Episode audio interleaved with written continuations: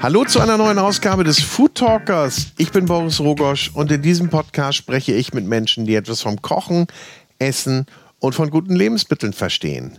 Mein heutiger Gast ist Ole Plogstedt.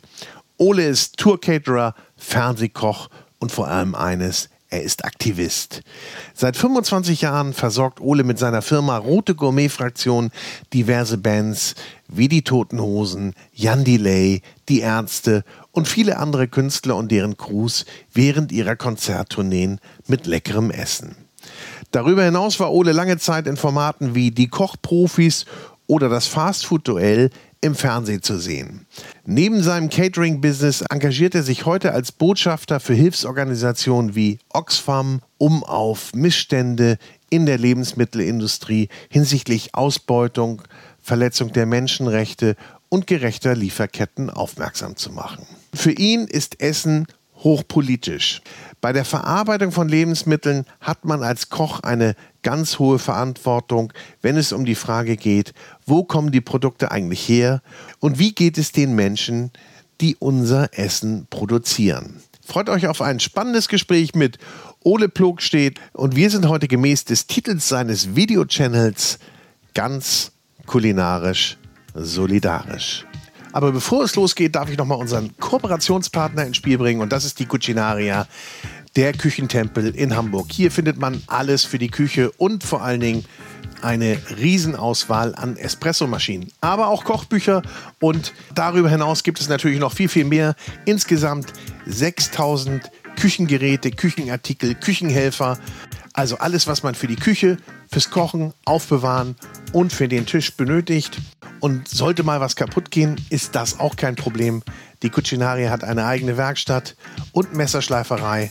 Also hier seid ihr bestens aufgehoben. Und solltet ihr es nicht in die Cucinaria nach Hamburg-Eppendorf schaffen, so findet ihr natürlich auch alle Artikel online unter cucinaria.de. Und jetzt geht's los mit Ole Plog steht. Und auch diese Episode wird präsentiert von Der große Restaurant und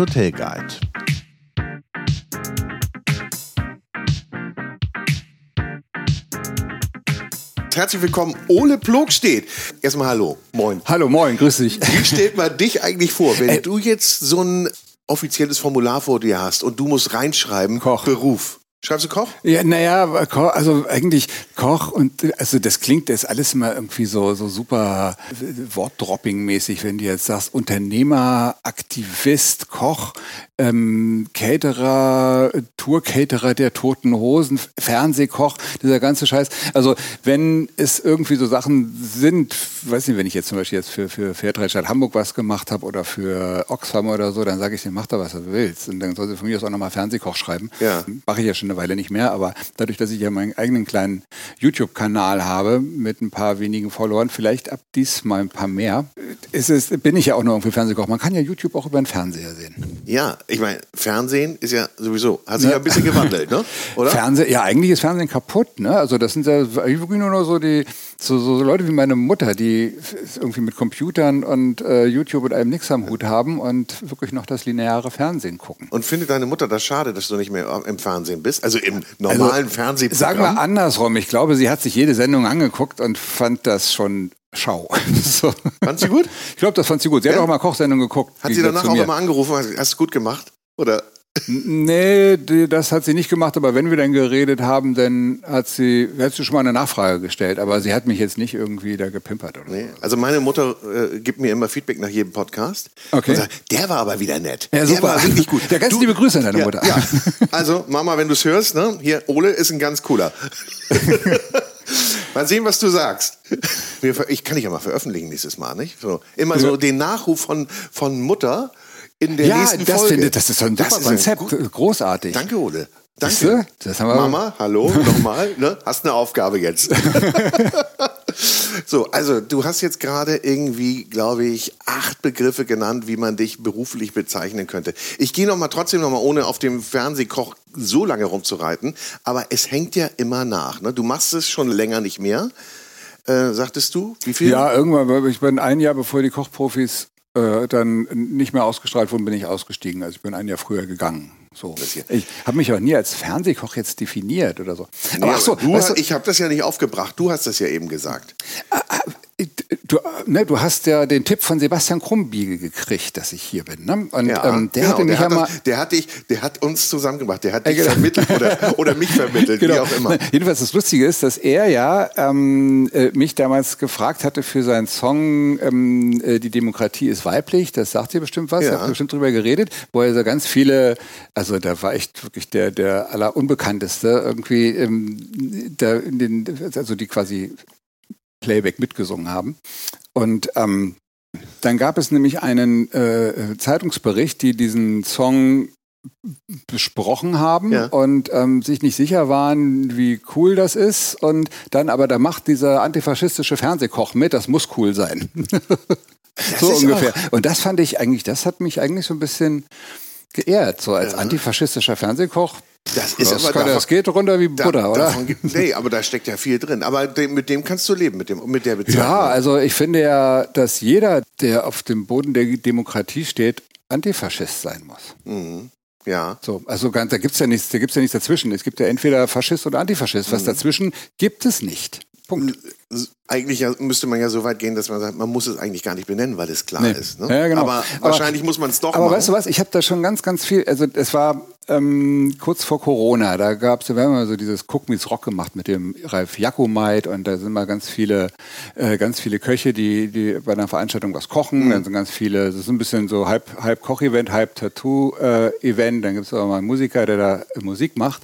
Und ich bin immer der, der irgendwie probiert, so ein bisschen auszugleichen und dann eben keine Fleischgerichte macht. Und dann habe ich halt ähm, Antifalafel gemacht. Ähm, ah. Also nee, sogar Antifalafel GmbH. GmbH steht für Gericht mit bodenständiger Haltung, mit linksgrün versifften Gurken, Ayran, islamisierten Kartoffelpüree, ähm, und äh, Demogeld finanzierten Pistazien. Und dann habe ich, ich habe wirklich, also das habe ich, ich habe mir gedacht, ich habe diese, weißt du, diese Antifa-Fahne ja. und ich habe die tatsächlich an meinem Stand, den ich da hatte, dahinter war die Wand frei.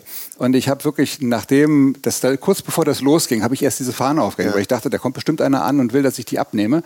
Und dann habe ich dann da meine Antifalafel ähm, rausgegeben und habe wirklich jedem Gast oder allen, den ich das angerichtet habe, erklärt irgendwie, warum ich das mache, dass das eine Hommage an die Antifa ist, weil die Antifa im Prinzip die sind, die das machen, die diese Arbeit machen, die, die sind nicht die Autoanzünder, äh, äh, ja. sondern das sind die Leute, die eigentlich das machen, was der Verfassungsschutz eben nicht macht, nämlich wirklich diese Recherchearbeit und ähm, äh, aufdeckt und äh, wirklich antifaschistische Arbeit leistet. So.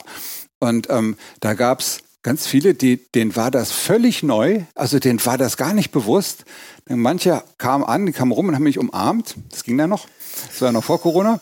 Und äh, ja. äh, manche haben auch wirklich ganz verstört geguckt und sind weggegangen. So, also das, und das, hinterher gab es auch irgendwie. Ja, die so mussten so, erst mal nachdenken, so, würde ich sagen. Ja, in so einem Zeitungsbericht gab es dann auch so ein bisschen Shit, also Shitstorm, also Shitstorm ist viel zu viel, aber das gab so ein paar so ein paar typische Kommentare, die man sich so denken kann. Weil, weil, man als Koch. Ja, weil, kein, man, weil, man, weil man sich Statement? zum Antifaschismus bekennt und weil man das probiert erklärt. Ja. Und, also ja, also ja, weißt du, da kommen wir ja wieder mal mit. Ähm, ähm, also Kochen ist ja auch so, gerade solche Events ist ja auch Unterhaltung. Und ja. du kennst ja Sebastian, ne, wo wir gerade bei Sebastian waren. Sebastians Leitspruch ist ja, äh, in Unterhaltung steckt das Wort Haltung drin. Und ich ärgere mich so dass ich das nicht erfunden habe, weil das passt so sehr. Aber man darf es doch leihen, das ist doch auch gut. Ja, ich habe das tatsächlich auch irgendwie schon mal gesagt, auch äh, Sebastian erwähnt und, als, und dann wurde das irgendwie von der Presse oder von irgendjemandem geschrieben, ohne dass dabei stand, dass das Sebastians dass das ein Zitat von Sebastian war. Das fand ich ein bisschen schade. Entschuldigung, Sebastian. ja, gut, aber vielleicht hast du zehn Nutzungen frei jetzt erstmal. Oder ja, sind noch neun, das habe ich ja gerade benutzt. Jetzt, genau. Aber Haltung haben, das geht bei dir durchs ganze Leben, egal was du tust. Ich glaube ja. Also ich glaube, ich habe mir da äh, früher nicht so viel Gedanken drum gemacht, aber ich glaube, dass ich trotzdem schon also es ging ja schon los mit dem Fernsehen. Ich habe mir gedacht, Fernsehen, weißt du, da geht ein alter Punker, ähm, geht irgendwie zu, zu Kabel 1 und zu RTL 2. Irgendwie denkst du auch, Moment mal, kann das passen? Und irgendwann habe ich mir gesagt, okay, also eigentlich ist es ja spannend, es hat mir auch gereizt, das zu machen, weil es ist ja, ne, und Äh, ich habe einfach gesagt, okay, in dem Moment, in dem da wirklich, wie es immer heißt, die verbiegen dich und da musst du das und das machen, wenn das passiert, dann bin ich halt weg. Aber ist ja So. deine Entscheidung, Und oder? genau. Und äh, das ging dann so, dass das halt so funktionierte, dass ich immer ich sein konnte. Und ähm, das ging sogar so weit, dass ähm, ich, als ich dann ausgestiegen bin, dass ich dann von, von einem Koch gehört habe, dass, dass irgendwie andere Köche sagen würden, äh, der ist da rausgeflogen, weil er zu politisch war. Es war halt so, dass ich, was totaler Quatsch ist, Mhm. ähm, es ist halt so, dass ich dann, also ich habe meine feine Sahne Fischfilet-T-Shirts getragen Ja. im Fernsehen, meine äh, kein Bock auf Nazis und so weiter und habe da halt äh, durch, durch diese T-Shirts ein, ein Statement gezeigt. Ähm, und da gab's da gab's halt wirklich auch ähm, Anfeindungen, die nicht nur ich per Mail gekriegt habe, sondern halt auch der Sender. Aber der Sender hat, das muss ich dem ganz hoch anrechnen, der hat nicht einmal versucht, ähm, äh, mir zu sagen, zieh doch mal was anderes an, kannst du mal ein bisschen weniger politisch und so. Das fand ich total großartig. Also das haben Hätte die ich jetzt zum Beispiel angenommen, ne? hätte ich gesagt, komm, wir wollen das nicht, weil das Aber genau das war im Gegenteil sogar. Also als ich dann, als ich dann hin bin zum, zum Chef von RTL 2 und ihm gesagt habe, dass ich nicht mehr äh, mitmachen möchte, dass ich aussteigen möchte, ähm, habe ich ihm das auch dargelegt, warum, pipapo. Und dann sagt er, ja, du, das klingt alles so plausibel, deswegen will ich dich da jetzt auch gar nicht irgendwie zurückrudern. Ich finde es aber sehr schade und du warst immer unser gutes Gewissen.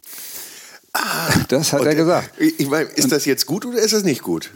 Gutes Gewissen. Naja, äh, äh, äh, äh, immerhin, ich weiß ja nicht, also wenn ich jetzt Chef von RTL 2 wäre, dann könnte ich, wahrscheinlich könnte ich das nicht machen, weil ich dann nicht hundertprozentig so agieren könnte, wie es aus meinem Herzen sprudelt. Also du kannst dich nicht ist so- verbiegen. Ich möchte mich nicht verbiegen. Nee, also, aber du, Also, weißt du, ich kann ja, weißt du, wenn ich, also ich kann schon Ja. lügen, wenn ich, äh, wenn ich damit ähm, verhindern kann, dass ich jemand verletze. Mhm. So, das geht schon. Ansonsten finde ich Lügen keine Option. Nee, ist auch nicht gut. Nee. Auch das müsste man eigentlich nicht erwähnen und hervorheben, aber ich habe dich ja jetzt drum gebeten. Einmal für unsere Hörer müssen wir einmal jetzt chronologisch vorgehen, weil Okay. wir sind sonst so wild. Wer ist denn der die- Typ überhaupt? Ja, die, die, wir wollen jetzt hier schon mal ne, so ein bisschen streng. Ich habe eigentlich immer so eine Storyline. Okay, die haben wir noch nicht. Die haben wir noch nicht. Nee, ist ja meine Schuld. Die haben wir noch nicht gefunden. So, wie bist du denn eigentlich zum Koch gekommen? Äh, oder warum wolltest du Koch werden? Mit der U-Bahn. Ähm, Oh. ähm, War das eine Zufallsentscheidung oder hast du gesagt, Nee. ich fand es immer gut? ich, also ich kann mich tatsächlich nicht erinnern, dass ich jemals was anderes werden wollte, außer irgendwann mal in der Pubertät, wo ich dann irgendwie mal kurze Zeit gar nichts werden wollte. Das ist ja auch so verständlich. so, aber ähm, Und warst du in der äh, Pubertät Punk? Ähm, bin ich, mit, ich bin nicht mit 13 mit dem Iro rumgerannt, sondern Mhm. erst mit 15. Ach so, nee, dann. Nein, nein, also ich weiß nicht, dass dieses Punk, das ist auch so ein strapazierter Begriff. Ich finde ja Punk, also ich, für mich habe ich Punk, das erstmal finde ich, dass man den Punk so definieren muss, äh, muss jeder für sich selber definieren. So, das ist dann Punk, weil Mhm. sonst ist es kein Punk. So, und für mich ist Punk politisch und für mich ist Punk auch einfach nicht lange äh, drüber nachdenken, so einfach machen, weil sonst hätte ich zum Beispiel die Rote Gourmet-Fraktion nicht gegründet. Das wäre nicht gegangen, weil ähm, dann hätte ich mir Gedanken darüber gemacht, was ist denn, wenn mal die Zahl, wenn die mal nicht zahlen, wenn die Pipapo und hier und da und ist das überhaupt alles korrekt und so und dann hätte ich es wahrscheinlich nicht gemacht. Ja, also hätte ich ich, meine, gewusst, wie oft mit der, der, der Gerichtsvollzieher vor der Tür stand und Cola haben wollte. Hm, Das hätte, hätte, hätte sich keiner gegeben, aber dadurch, dass man einfach angefangen hat und es gemacht hat, ist man da irgendwie reingewachsen, war es doch cool.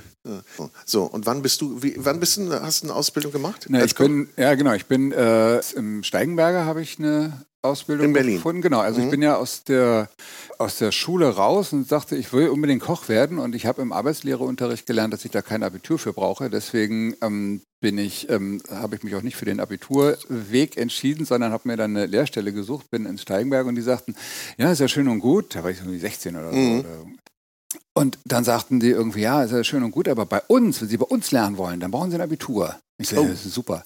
Und dann gibt es aber noch eine andere Möglichkeit. Wir wollen Sie ja kennenlernen, ob das alles passt. Wenn Sie ein Jahr lang ein Praktikum machen oder als Page arbeiten, dann geht das. Und dann, okay, Page, machst du, das klingt Aber ein- absurd. Ein Jahr? Ein Jahr. Und ähm, dann habe ich ein Jahr wirklich in so einem roten Anzug, schwarze Hose, goldene Knöpfe und so. Kann ich ein mir richtig gut Kaffee- vorstellen bei dir. Ohne Scheiß. Ähm, äh, habe ich da an der Tür gestanden und habe, also ich habe ja teilweise so Leuten wie, wie Genscher und selbst dem Bush Senior die Tür aufgemacht Ja. und so. Und dann ja, vorstellen irgendwie, wie so die. Hattest du auch so ein Pagen Cappy? Ja, ja, klar. Ja. Ich habe leider Seitdem- kein Foto. Ich habe kein seitdem Foto trägst du davon. Mütze? Ich trage, glaube ich, schon immer. Irgend, irgendeine, irgendwas auf dem Kopf habe ich ja. immer. Ich habe ja nichts im Kopf, man muss ja was auf dem Kopf oh. haben. aber, der, aber, der, aber der, als der Ero da war, da war keine Mütze. Äh, nee, stimmt, da war keine Mit 15, Mütze. Da war Sede Ero, ne? Da ist ja auch irgendwie eine, ist ja auch eine Mütze. Genau. War aber echt. War Nein, jedenfalls musste ich mir natürlich als, so punkaffiner Mensch irgendwie mit mir auch im Klaren, also mit mir klarkommen, ich mache jetzt da dem, dem Feindbild schlechthin, halte ich die Tür auf. Das geht ja gar nicht. Dann habe ich mir so vorgestellt, okay, aber wenn du jetzt im richtigen Moment das Bein ausstreckst, dann liegt der Präsident der Vereinigten Staaten vor dir auf der Fresse. Das, das so drum, wenn man wollte, wenn man wollte, könnte genau. man. Genau. Ich hätte, ich hätte, die, ich hatte die Option, also ohne jetzt ja. über irgendwelche Konsequenzen nachzudenken. Ja, und dann er hat, ich habe es nicht gemacht. Ich dachte, hätte man, glaube ich, dann auch hätte ich meine Schuhe putzen müssen. Ja, du hättest das aufs Hotel wechseln ja, müssen und so. Nein, aber so war das, äh, eigentlich, eigentlich war das wirklich auch ganz cool. Also wir waren ein ganz cooles Team. Sind dann da, also vor allem habe ich richtig viel Kohle verdient durch, durch Trinkgeld. Ne? Also ja? du kriegst da richtig, ja, also das war schon echt nicht schlecht. So. Und dann auch so Sachen wie dann eine, eine betrunkene Hildegard Knef haben wir zu zweit auf, auf ihre Suite getragen und so, die dann alles solche Geschichten. Also das sind schon coole. Da warst du, da warst du, ja, da warst du dann schon im Showbiz, ne? So ein bisschen. Ja, ja so ein bisschen. Ja, also, so, ne, ich meine, haben ja so in dem Alter sonst nicht so viele, dass sie so viele Promis sehen. Egal, wie man das jetzt findet, ob man das ja. gut findet oder nicht. Also, das finde ich immer so, weißt du, ich meine, irgendwie scheißt ja jeder dasselbe Loch. Also ja, aber manchmal ist ja spannend, so spannend, weil du hast ja ein Bild, ein Außenbild mhm. und sagst, jetzt sehe ich den, die mal wirklich. Mhm. Äh, da wird ja, da werden ja Klischees bedient. Naja, Oder aber das, auch nicht. das ne, ist ernüchtert, also was ist ernüchtert dich auch, aber du merkst ja irgendwie, ey, ist, also eigentlich ist es ja, das ist auch ein Weinpodcast. Das ist wie beim Wein. Es gibt einen Wein, der schmeckt oder es gibt einen Wein, der nicht schmeckt. es gibt Promis, die sind okay, es sind Promis, die, mit denen kann ich nichts anfangen. Ja. So, die, ja. die, mit denen die sind mir nicht sympathisch oder so. Und das, mhm. das ist, das reicht eigentlich. Also eigentlich. Aber damals hast du nicht gedacht, dass du selber mal Promi wirst. Ja, bin ich Promi? Ja, wahrscheinlich. Also, ja, schon. Also, du, äh, äh, sagt man Person so des öffentlichen Lebens? Ja, so Sagt könnte man, ja. sagen, ja. ja. Manchmal, also das Ding ist ja auch so, diesen, diesen, diesen äh, Y-Promi-Status, den ich vielleicht habe, den versuche ich ja auch, also ich brauch, man braucht den ja nicht irgendwie. Ja, man, also ich, benutze, kennt, ich, ben, ich so, den immer sehr gerne für meine aktivistischen. Geschichten, um so ein bisschen, wir haben vielleicht ein bisschen mehr Reichweite als jemand, der das nicht hat. Also das... So, zurück in die Küche.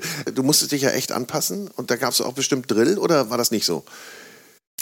Wann, wann, war, wann hast du gelernt? Das war das in den das Anfang 90er da, oder was? Das, ne, das war 86. 86. Also das ist schon echt lange her. So, ja. Und ähm, das war tatsächlich so, dass das, das ist auch lustig. Ne? Wir waren ja, als wir mit den Kochprofis waren, wir irgendwann äh, wurden wir im Steigenberger in meinem Lehrbetrieb einquartiert und da habe ich mich dann mit einem ganz alten Kollegen, der früher schon da war, irgendein Restaurantleiter, ja, habe ich mich unterhalten und da hat er gesagt, ja damals hatten, als wir noch den Stern hatten und so, das war ja dann und dann. Ich so, Moment, Moment, Moment, da habe ich doch schon da gearbeitet irgendwie. Also ich habe tatsächlich in einem Laden gelernt einen Stern hatte, ohne das ähm, mir gemerkt zu haben. Also irgendwann ist er dann aberkannt worden. Ich glaube nicht, dass es an mir lag, aber wahrscheinlich als du dann weg warst. War, ja, nein, ich glaube, das war also so dem Michelin geht ja, glaube ich, auch oft auch ganz vernünftig damit um und sieht dann irgendwie ein Hotel, kann ganz viel reinstecken, was ein normales Restaurant nicht kann. Und das ähm, haben sie dann auch mit in ihre Bewertung, glaube ich, einfließen lassen ja. oder so. Oder vielleicht haben sie auch nicht genug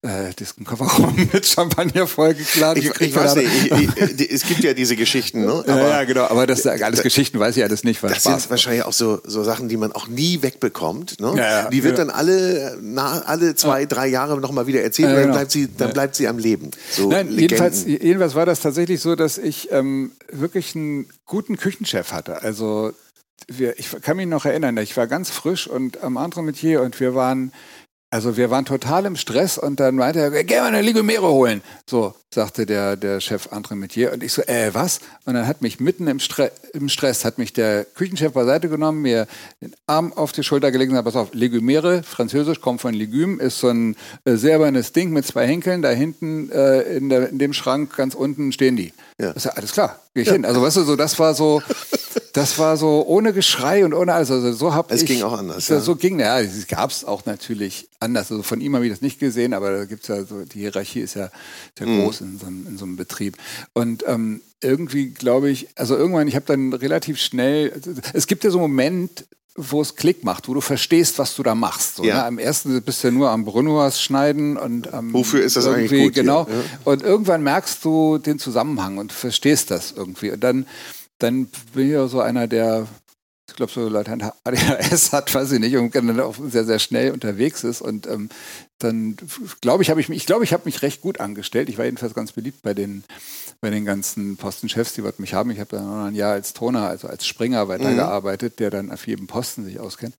Und ähm, äh, von daher ähm, hatte ich da tatsächlich auch so eine gewisse Narrenfreiheit. Also mit einem Kumpel haben wir dann auch so tatsächlich, da war dann irgendwie der erste Golfkrieg und da haben wir im Kreuzberg haben dann ja alle irgendwie weiße Bettlaken aus dem Fenster gehangen als Ja. Friedenszeichen und so. Ne? Und dann hatten wir tatsächlich auch da so, so von dem Volk viele im, im Hotel und wir haben den Tischdecker aus dem Spül, Spülenfenster, aus dem Küchen, Spülküchenfenster rausgehängt. Und da haben wir halt auch der Küchenchef und der, der, ich weiß nicht, Wirtschaftsdirektor oder irgendwie sowas an, hatten das rausgenommen, hat den Kopf geschüttelt und ist gegangen. Also es ist nichts passiert. Also so, so, also irgendwie ja, haben, vielleicht waren die ähnlich wie der Chef von RTL 2, die gesagt haben, eigentlich hat er ja recht. Einen brauchen wir. genau, aber können wir uns nicht leisten, nehmen wir es mal weg. Auf alle Fälle hat das, war das, äh, hatte das keine Konsequenzen. So. Aber es ist interessant, dass du da die Chance genut- genutzt hast, ein Statement abzugeben. Also ja, das, das macht mir sowieso Spaß. Also das Ja? gibt so ganz hunderttausend Beispiele irgendwie. Ja. Zum Beispiel auch bei Marco Müller mal eingeladen, da hatte er noch, ich glaube noch nicht mal einen Stern. Mittlerweile hat er ja drei in Berlin, ähm, in der Weinbach-Rutz und das war auch irgendein Jubiläum. Und da sollte ich auch ein Gericht kochen und da habe ich dann ähm, in einer Dose äh, einen Thunfisch ähm, auf so einem Krautsalat oder so mit ne, Wasabi-Schaum, keine Ahnung, irgendwie sowas, äh, sowas gemacht und habe da so einen, so einen Spieß, der so ein bisschen aussah wie eine Harpune reingesteckt. Und das habe ich dann harpu harpunierten Dosenflipper genannt, auf Kraut und Rüben. Und ähm, da gab es, also das sind ja viele Leute, haben es gegessen, es lecker ist. Und Ja. irgendwann, äh, also manche, das sind ganz wenige, die ankommen, die sagen, das ist ja ein geiler Wink. So, weißt du, weil, Ja, ne, die, natürlich. weiß man, für alle, die es nicht wissen, so die, die Delfine werden halt quasi, gehen halt mit kaputt Und ähm, es beim, beim, beim, beim Thunfischfang. So. Wissen ja die meisten gar nicht. Ja? Genau. Ja. Ja, weil die kriegen ja eigentlich nur dieses rote Fleisch irgendwie und in Ja, genau, klein geschnittenen Portionen, meist ist als lecker. Sushi vielleicht, genau. und sagen, ne, mach ich gerne. Mach ich Ja, gerne. genau. Und, Ja? und das ist so, da gibt es irgendwie, also habe ich jetzt ganz viele Beispiele für. Also du nutzt jede Gelegenheit. Ja, ist schon gefährlich, mich zu buchen. ganz, ganz gefährlich. So, wir machen mal ein bisschen chronologisch weiter. Okay. Also, ne, dann Hast du schon mal gesagt? Ja, wird ja nix. Wird ja nix. Der Junge ist nicht, den krieg ich nicht in den Griff hier. Er war ja nett, aber der ist immer diese Ausflüchte. Die Ausflüge, nicht Laber- Ausflüchte, Laberkopf. Ausflüge. So, dann bist du nach Hamburg gekommen. Genau, ich bin also, äh, wollte, das war lustigerweise, um das mal wirklich chronologisch zu erzählen, ne? weil die, die, ja. meine, meine Catering-Firma heißt ja Rote Gourmet-Fraktion und dieser Name Rote Gourmet-Fraktion, der Das ist hatten wir nämlich, noch gar nicht gesagt, Genau. richtig, ne? Und zwar war das, ich kann mich ganz genau daran erinnern, das war nämlich der 9. November 89. Da haben wir uns getroffen bei mir zu Hause und haben Punkplatten gehört, haben äh, gekocht, gesoffen und haben rumgesponnen und dann fielen auf einmal so, so Worte wie aggressive Kochproduktion in Anlehnung an aggressive Rockproduktion. Das ist ein Punk-Label gewesen, ja. wo, wo die Platten, die wir gehört haben, oder halt auch rote Gourmet-Fraktion. Und da haben wir ein bisschen gelacht und irgendwie haben wir dann dann bin ich halt irgendwann, also da ist das entstanden. Ne? Das war halt zufällig, ich kann mir deswegen merken, weil dann ja, ihr wisst ja, ne, das, das Datum, da ist halt der, die Mauer umgefallen. Ähm, und irgendwann dachte ich, okay, jetzt musst du irgendwann mal, jetzt geh mal ein Jahr nach Hamburg oder so, ist irgendwie mal raus. Und Ja. dann bin ich nach Hamburg gegangen, wollte eigentlich zu Christian Rach, habe auch bei ihm gesessen im, äh, im Tafelhaus und er war auch ganz angetan, aber ja, jedenfalls äh, hatte er gerade jemanden eingestellt, deswegen konnte er mich nicht einstellen. Und dann bin ich zum Wolfgang Grobauer gegangen. Der war damals irgendwie Sat 1 mäßig unterwegs und der hatte die Kölns Austernstuben. Ah, ja, ja, klar. Das ist so Hummer, Kaviar und Austernstuben oder wie das Mhm. äh, fertig hieß. Und das war also ziemlich psychopathisch da. Also da bin ich auch nicht lange geblieben. Da ist auch keiner lange geblieben. Also ich glaube, kein Koch hat da länger als drei Monate gearbeitet. Hätte man wissen können, Ich habe mich vorher nämlich vorher, genau, ich habe mich vorher im Nil beworben und die brauchten auch keinen. Und dann kam aber der rettende Anruf, äh, bist du noch zu haben? Wir brauchen sie. Ja klar. Mhm. bin ich dann ins Nil gegangen. Und da war ich dann Da war ich dann irgendwie ein, ähm, ein paar Jahre und ähm, da bin ich eigentlich, hat, konnte ich mich da so auch kochmäßig entwickeln, weil ich da auch ähm, selber an der Kartengestaltung mitarbeiten konnte und so weiter. Also das war echt cool, weil der ein bisschen lockerer war. Der Laden. Nil war ja auch immer eine tolle Adresse. Ja, oder ich war, ich war jetzt lange nicht mehr da, also insofern kann ich das für mich jetzt nicht mehr behaupten, aber sollten wir mal wieder hingehen. Oder? Finde ich auch. Ja, finde ich. Ja, genau. Ja, jedenfalls von, von da aus bin ich dann, da habe ich von da, da hat man nochmal so ein paar Catering-Jobs gemacht, so für, für Movie Moms zum Beispiel, so Film-Catering. Aber irgendwann kam es dann dazu, dass, ähm, dass ich mit dem Kumpel dann irgendwie eine Kneipe aufmachen wollte und mit Kochen auf dem Kiez, weil wir sind ja danach immer irgendwie auf dem, auf dem Kiez, ein Rosis Bar und ein Marquis und Gun Club und so mhm. und ähm, mhm. haben halt quasi dann quasi unseren Feierabend bis in den frühen Morgen da verbracht. Geht das und, denn eigentlich nach so einer Schicht? Dass du da, naja, du, du, du musst ja dann erst wieder um drei anfangen, wenn du spätestens ja. hast. Also, naja, gut, und du musst ja auch ein bisschen runterkommen. Ne? Du bist ja jung, du musst, brauchst nicht viel Schlaf, wenn du jung nee. bist. Und du kannst ja auch nicht, wenn du, wenn, wenn du um elf, zwölf rauskommst oder wann auch immer, äh, kannst ja nicht sofort sagen, nee, so, das nicht. war's, der Natürlich Tag ist zu Ende. Nee, nee. und das war ja auch nicht so weit. Also man konnte da durchaus einfach zu Fuß hinlaufen oder mit dem Fahrrad. So, dann war man da. Und dann, na, aber auf alle Fälle hat man da so ein bisschen auch so diese, diese Hamburger Musikszene kennengelernt. Die war ja damals in Hamburg auch tatsächlich noch viel mehr verortet als, ähm, als jetzt. Die sind ja nach Berlin gezogen. Ja die Feiglinge. Und ähm, Nein, irgendwie kam es dann irgendwie jedenfalls dazu, dass, ähm, dass jemand sagte, hey, äh, ich will wieder da irgendwie eine Tour an den Start bringen, Cypress Hill und ähm, äh, mach doch Catering. Und sie, wieso Catering auf Tour kochen? Was ist das für Quatsch irgendwie? Doch, mach mal und überhaupt. Ne? Ich schicke euch mal hier die, die Anweisung, die Catering-Anweisung von, ja. von Cypress Hill. Und dann haben wir das mal genommen und haben das ausgerechnet und dann wollten sie Mars und Snickers haben und das sind 60 Leute gewesen. Dann haben wir gesagt, okay, jeder ist bestimmt zwei Snickers und zwei Mars, dann haben wir so 120 Mars. Und so haben wir dann kalkuliert und waren natürlich völlig drüber, weil wir total blöd, blind und naiv da rangegangen überhaupt sind. gar keine Vergleichswerte, ihr wusste überhaupt nicht, keine Erfahrungswerte. Hat natürlich auch nicht geklappt, aber es hat sich trotzdem, weil wir natürlich dann auch in den Kneipen darüber gesprochen haben, das sich so mhm. rumgesprochen, dass wir dann auf einmal ähm, äh, von German Tours für ein Local Catering in den Docks von ähm, äh, The Kalt gebucht wurden, ja. Ian Asbury. Und das haben wir dann halt mal gemacht so und haben sogar Mark 50 oder so verdient dabei. Also das war also, ne, ja. mit geliehenem Equipment und so. Und irgendwie kam das ganz gut an. Das hat sich dann dann so weiterentwickelt. Achso, genau. Und die Firma, da haben wir natürlich den Namen Rote Gourmet Fraktion übernommen, als wir dann diese Firma ähm, 1993 gegründet haben. Ne? Und irgendwann kam dann, den kannten wir auch schon irgendwie aus den Kneipen, ähm, Bela B auf uns zu und meinte, Ärzte äh, machen wieder was und kommt auch mal mit. Und irgendwie dann waren wir mit Ärzten unterwegs und dann ähm, wollte uns Campino haben, dann sind wir mit den Hosen gefahren ja. und äh, Lucy Electric und so, so ging das dann los. Aber da musstet ihr ja, also ich meine, was waren denn das für Touren? Wie, wie, wie, wie viele Dates hatten die denn? Das war, naja, das waren schon fette Touren. Das also, das waren schon, also heute, heute sind die Touren noch ein bisschen anders. Heute hast du irgendwie drei Shows und drei Offs oder sowas. Mhm. Oder manchmal hast du nur so, nur so Blöcke oder vier Tage Off. So. Und früher waren das also die längste erste Tour, die ging, ich glaube, drei Monate oder so. Also mit, die, die, die haben uns sogar noch in der Mitte äh, nach Mallorca eingeladen, haben wir noch gemeinsam. Und da warst du dann quasi drei Monate kaum zu Hause. Ja, ja. ja genau. Also, und wie machst du das dann? Naja, wir haben uns halt irgendwie ein bisschen Geld geliehen, haben uns Flight Cases gekauft und mhm. das Equipment da rein und haben, also wir haben tatsächlich. Also die Küche ist immer dabei. Ja, ja, die nehmen wir mit. Klar, euer Equipment ja, ist immer ja, dabei. Genau. du nutzt vor Ort gar nichts? Naja, ich rüste in Räumlichkeit und wenn da ein Konvektomat steht, nehme ich den, aber ja. ähm, wenn ich darf, ich bestelle Kühlschränke, ich bestelle Mülleimer, Handtücher, Cateringhilfen, Runner, Tische, Räumlichkeiten. Ja. So, und den Rest haben wir eigentlich dabei. So, also eine Spüle muss halt da sein, klar. So, aber so, und dann den Rest bauen wir selber auf. Also da wird auf, ähm, auf Biertischen kommen. Also wir haben echt früher, ohne Scheiß, wir haben, kennst du diese, diese, diese Emailleherde mit den zwei Platten, die ja. es früher bei 1000 ja. Töpfe gab ja, und so. Also damit haben wir echt angefangen. Ne? Und da haben wir sogar 1000 noch. Töpfe, dass du den rausholst. ich kenne Ja, wäre großartig, da haben wir fast alles eingekauft, was wir brauchten. 1000 Töpfe. naja, Glashaus konnten wir uns nicht leisten. Nee. Gibt es aber auch schon 15 Jahre nicht mehr, ne? Länger, 20. Ja, ja, ja, leider. Okay. Leider. Ich habe den gefeiert, den Laden. Ja, war ein cooler Laden. Cool. Ähm, Geht es denn, gibt es denn da so Wünsche?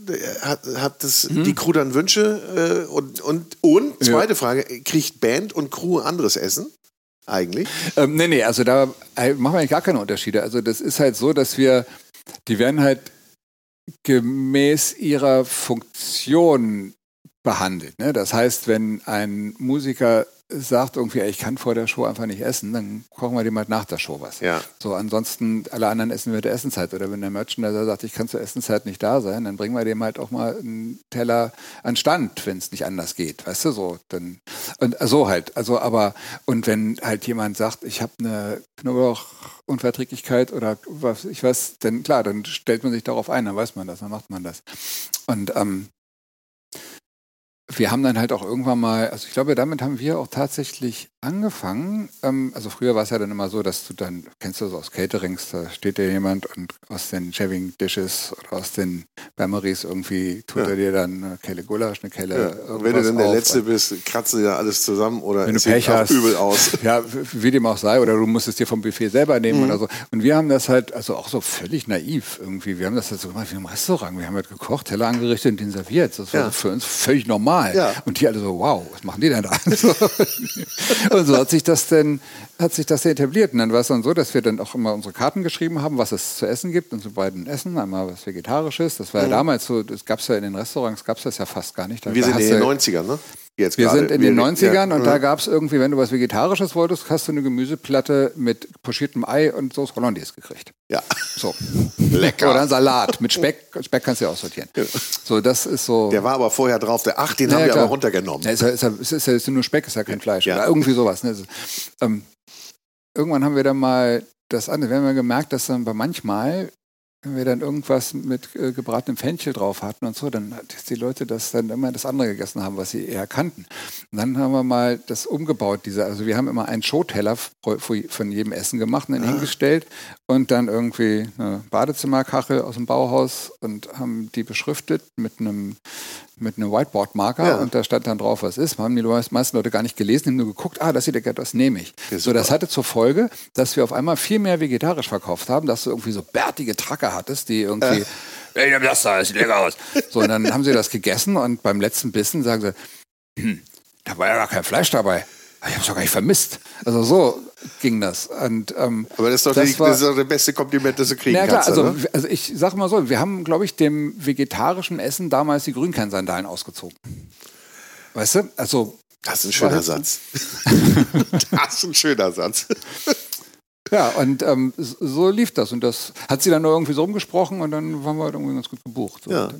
Und musstet, musstet ihr denn wirklich darauf achten oder habt ihr gesagt, Mensch, also die äh, körperliche Arbeit auf der Bühne und auch davor, um die Bühne äh, zu bauen und so weiter zusammenzubauen, müssen naja. so, muss so und so viel Kalorien haben oder wie? Oder also sagen wir, so, so sagen wir so, wir machen keine ähm, Gourmet-Restaurant Schicki-Tellerchen, so, sondern das sind halt Portionen schon auch, die man ja. macht, ne? Und ähm, oder die Leute können sich Nachschlag holen oder irgendwie so. Also mhm. das ist schon, also wir, das ist auch immer, wenn ich dann irgendwie, wir, wir arbeiten mit Freelancern, wenn wir dann Köcher haben, die dann halt auch eigentlich mehr so die Restaurantschiene kennen, das dauert immer ein paar Tage, bis man sagt, ey, hau da mehr auf den Teller auf, mach die Portion größer. Ja. So. Ja, ja. Und so, ne, die, und weil die haben ja teilweise auch nur kurz Zeit im Catering hinsetzen. Und ich finde, weißt du, das ist ja auch, also lecker zu kochen ist das eine, was ich aber viel, viel wichtiger finde, ist ähm, zu begreifen, was du als Caterer für eine ähm, ja, für eine, äh, für eine, für eine Aufgabe, äh, was, was, die,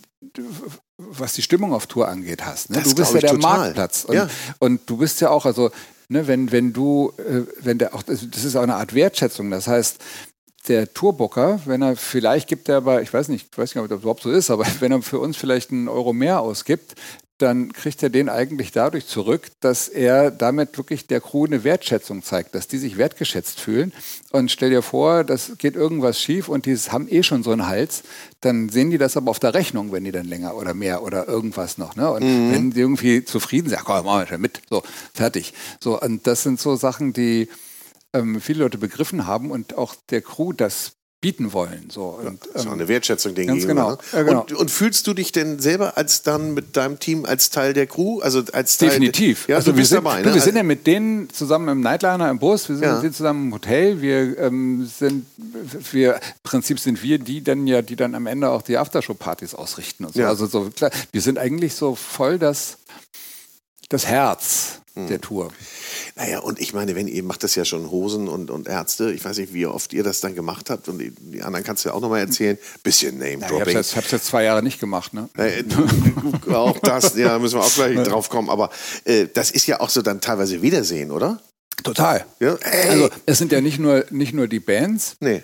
Es sind ja die Crew-Leute, die dann die triffst auch, du ja auch die, wieder. Die triffst du immer, immer wieder. Also Ja. wen du halt nicht so oft triffst, sind andere Caterer. Weil du bist halt der einzige Caterer auf einer Das ist Tour. ja auch nicht so aber, schlimm. Aber Backliner, die treffen sich halt immer wieder. Oder Trucker oder Ja. äh, äh, Lichttechniker, Tontechniker, Tontechnikerinnen und so.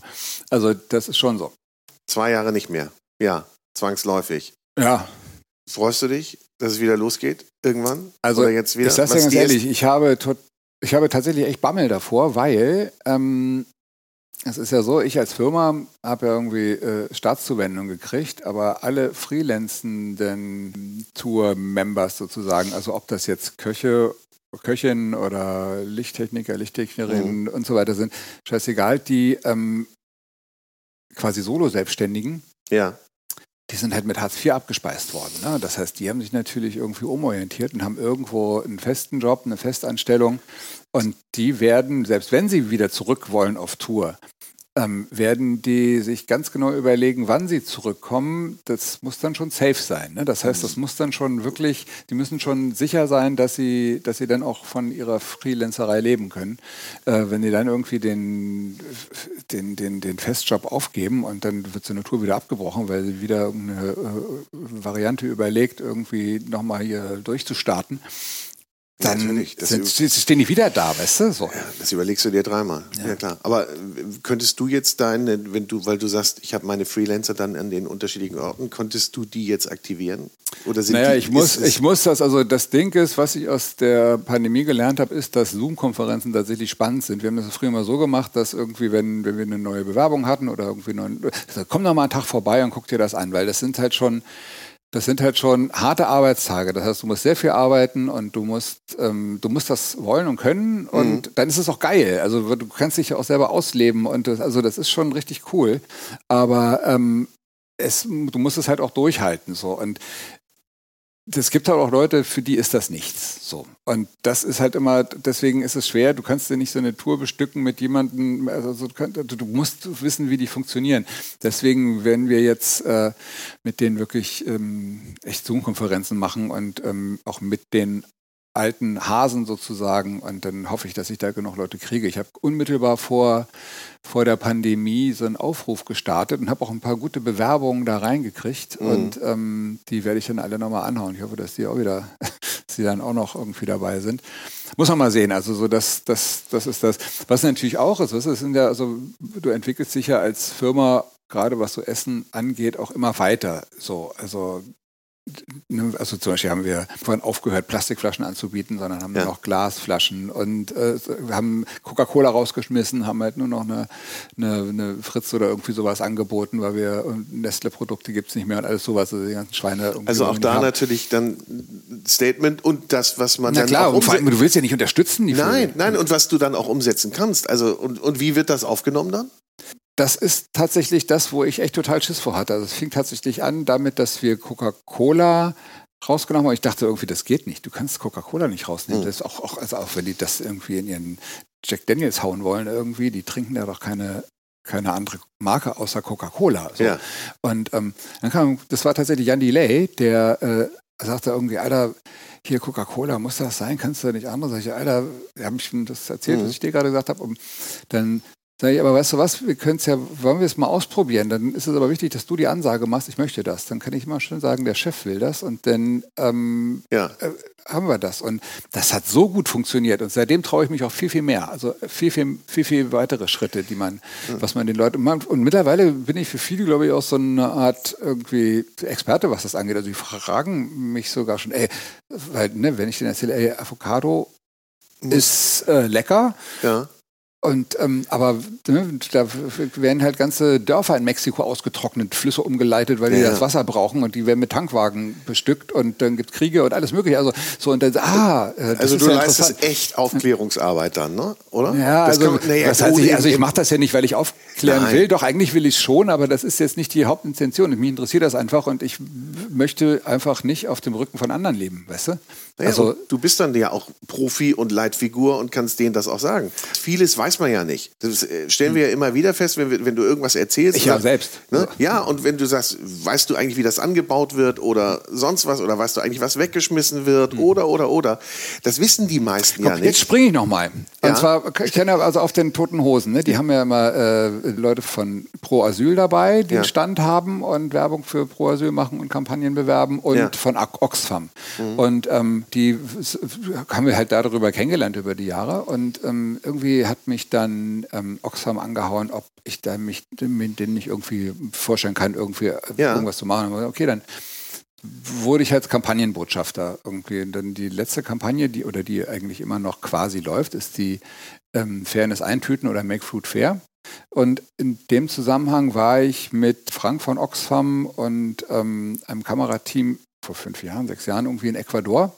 Ja. Und ähm, da haben wir einen äh, Gewerkschafter getroffen, der hat eine Gewerkschaft gegründet, eine Gewerkschaft, die nicht von der Regierung anerkannt ist, so eine Art Dachgewerkschaft, was es eigentlich in Ecuador nicht, nicht gibt, das ist nicht üblich. Da gibt es eigentlich, sind, also zugelassen sind da so Betriebsgewerkschaften, ne? aber die werden halt unterbunden, weil die, die Leute sofort entlassen werden, auf schwarze okay. Listen kommen und so und alle, die also dann. Im Grunde äh, genommen gibt es dann gar nichts. Natürlich nicht. Und, und, deswegen, und der setzt sich dafür ein. Und dieser Typ, der diese Gewerkschaft hatte, der war vorher nämlich Pestizidflieger. Das heißt, der hat diese kleinen Flugzeuge geflogen. Das habe ich mal gesehen, genau. Der hat dann umgesattelt und hat gesagt, ich weiß, was das genau. macht mit einem. Genau, Jorge okay. Acosta ist das, ein ganz geiler Typ. Ja. Und äh, der hat, ist so selber krank geworden und hat sich halt vorher erzählen lassen, das ist gar nicht giftig und okay. Und der hat dann, also die Leute wurden ja noch nicht mal von den Feldern äh, äh, gelassen. Ne? Die mussten ja weiterarbeiten. Während die, also sehr, teilweise beim Essen, also Oxfam wurden sogar Videos zugespielt, wie die, wie die Pause machen, essen im Freien und diese Maschinen darüber fliegen. Oh. Also auch als wir da waren, die sind fast über uns rüber. Also,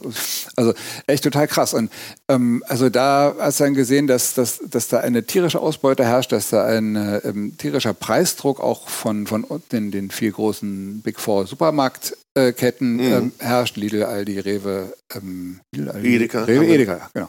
Da äh, siehst du dann auch irgendwie, dass dass die, also weißt du, die Banane ist hier viel günstiger als ein Kilo Bananen, viel günstiger als ein Kilo Äpfel. So, und dafür, also wir waren da in einer, ähm, in einer äh, Schule, die inmitten von Bananenfeldern waren, wo ja. die Kinder von BananenarbeiterInnen ähm, unterrichtet wurden. Und das war jetzt keine, keine, keine Behindertenschule, aber das, da waren fast nur Behinderte.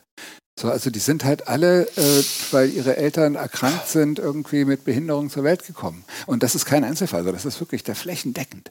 Und das, das wissen die Leute nicht. Ich war tatsächlich mit Oxfam mal bei Lanz eingeladen und ähm, der, die haben das total geil aufgearbeitet, diese Filme und Berichte. Das heißt, es ging ein Raunen durchs Publikum. Und ähm, selbst, äh, da war der Arbeitsminister Norbert Blüm irgendwie auch eingeladen, ja. selbst der hat gestaunt. So. Aber nun erklär mir mal, warum wird das? Also es stöhnen alle, ja, und sagen, Mensch, das kann doch nicht wahr sein und sind betroffen. Du natürlich noch viel mehr, weil du es vor Ort gesehen hast, ja. So.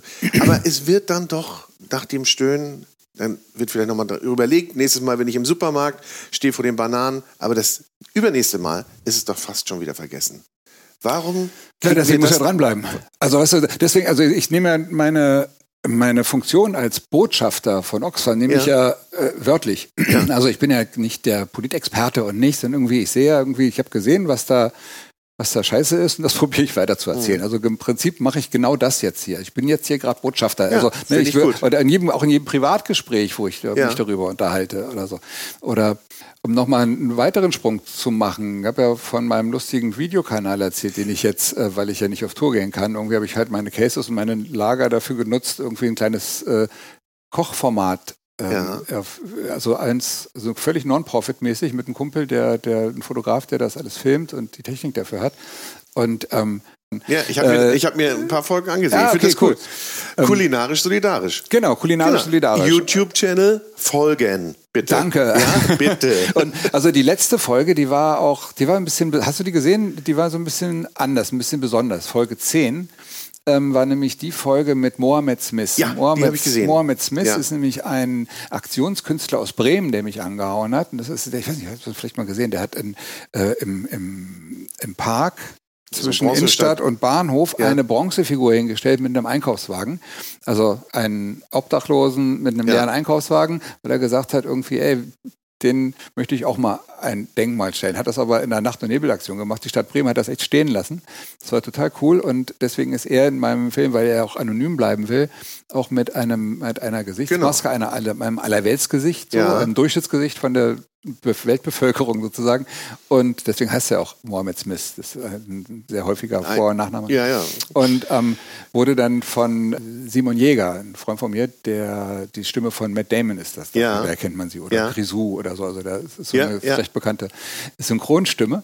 Und von dem wurde er synchronisiert, Ja. damit man ihn anhand, anhand der Stimme Also auch er ist komplett anonym geblieben. Genau, aber ist halt hat, Ja. ne, hat genau so agiert. So. Und wir sind zusammen halt, äh, haben ein paar Mülltonnen leer gemacht. Was wir dann halt im Müll gefunden haben, waren halt überwiegend diese äh, Lebensmittel, die unter prekären Umständen schon hergestellt werden. Von Fleisch über Spargel ohne Ende, ohne Ende Bananen. Bananen ist immer eine sichere Bank im Müll in Supermarkttonnen. Äh, Ja, die sehen ja auch schnell un Genau, Trauben, Blumen, ähm, also äh, Ananas, alles, alle, alle diese, diese, diese, diese wirklich prekären Lebensmittel, wo Menschen äh, für, ähm, na, ich habe es ja gerade erzählt, mit den Bananen irgendwie fertig ja. machen. Und ich habe auch in dieser Sendung, da habe ich auch eine einen Spot aus äh, Ecuador drin, wo da, wo wir gezeigt haben, dass da schon ganz viele Bananen weggeworfen werden, weil ein kleiner schwarzer Punkt drauf ist, weil da wir das werden nicht schon wollen. welche weggeworfen. Ja, ja. Dann, Also- also, wahrscheinlich werden auf diesem ganzen, bis es im Supermarkt ist, Ja. viermal oder dreimal schon Ja, aussortiert. da, ne? das, das wird da aussortiert, dann wird's, also das zweite Mal wird aussortiert, wenn, da war ich auch dabei in Ecuador, wenn die verladen werden. Das heißt, die Container werden vollgemacht, Mhm. ne? Hamburg Süd, zack, zack. Also es war sogar eine Fairtrade-Banane-Beladung, die wir uns angeguckt haben. Und da wurden ähm, Kisten kontrolliert und wenn äh, in einer Kiste, machen ein paar Stichproben, wenn da ein irgendwo auf einer Banane auch nur ein schwarzer Punkt drauf ist, weil vielleicht mal ein Vogel drauf gesessen hat, macht überhaupt nichts. Also es ist überhaupt, macht Ja, keinen ja. Unterschied. Ähm, dann wird diese gesamte Reihe aussortiert. Zu Kosten, auf Kosten des kleinen Bauerns, der kleinen Bäuerin. So. Und da kriegen die jetzt schon mal kein Geld für, womit dann ja auch immer wieder der Mindestpreis, den sie für die Ja. Kiste bekommen, wieder auch gesenkt wird und so. Ne? Also, die, also wir arbeiten im Prinzip unter Produktion. Also so, das ist so, das ist total, total, also es ist echt eine Mafia eigentlich, wenn ich, das kann man, weiß nicht, ob ich das alles sagen darf, aber also so, so, darfst ja sagen, sag was mal, du willst, ja. Gefühlte, für mich eine gefühlte Mafia. Vielleicht ist es, ne, Mafia ist ja, schon was anderes, also deswegen will ich da korrekt Ja. bleiben. Aber ich sage das halt, weil ich mich aufrege, dass das einfach so ist, dass da so, so derartig ausgebeutet wird. Und ähm, ja, und dann hast du, dann, äh, dann geht die Geschichte ja weiter so. Dann sind sie im Supermarkt, werden zu Billigpreisen teilweise 77 Cent das Kilo angeboten und selbst die Fairtrade-Banane, die kostet dann 1,20 oder 1,50. Für, eine, für eine Vielzahl zahlst du etwas über 2 Euro, aber mehr kostet ein Kilo Bananen auch nicht in Fairtrade-Qualität. Ne? Ähm, übrigens, Bio und Fairtrade ist nicht das Gleiche. Ne? Also das, du solltest, wenn du Bananen kaufst, nur Bio und Fairtrade kaufen. Also auch ganz viele Biomärkte ähm, haben oft nur Biobananen und zum Beispiel ganz Peru, äh, also nicht ganz Peru, aber in Peru gibt es überwiegend Bioplantagen, aber da gibt es halt sowas wie Mindestlohn nicht, was es ja wenigstens in Ecuador gibt, auch wenn das unter... Das weißt du, ich- so, also da, da, da ist das Produkt bio, aber vielleicht, aber das Umfeld nicht. so, und äh, so, dann ist, hast du die, dann hast du also diese Banane, die dann irgendwie vorm Wochenende, selbst wenn sie noch, noch nicht mal vernünftig blaue Flecken hat, landet sie in der Mülltonne. Dann holen wir die da raus, machen daraus was. Also wir haben zum Beispiel aus diesen ganzen Sachen, wir haben dann irgendwie aus diesen ganzen containerten Lebensmitteln, da haben wir einen Spargelsalat gemacht, ein paar Sachen zusammengearbeitet, dann ein paar Möhren, Pipapo haben wir geschält, vakuumiert und haben es ins Herzass gebracht. Das ist Ja. eine Anlaufstelle hier in Hamburg für Obdachlose. Ja. Und unter diesen Obdachlosen hast du ja auch einen ganzen Haufen Leute, die geflüchtet sind. Und warum flüchtet man?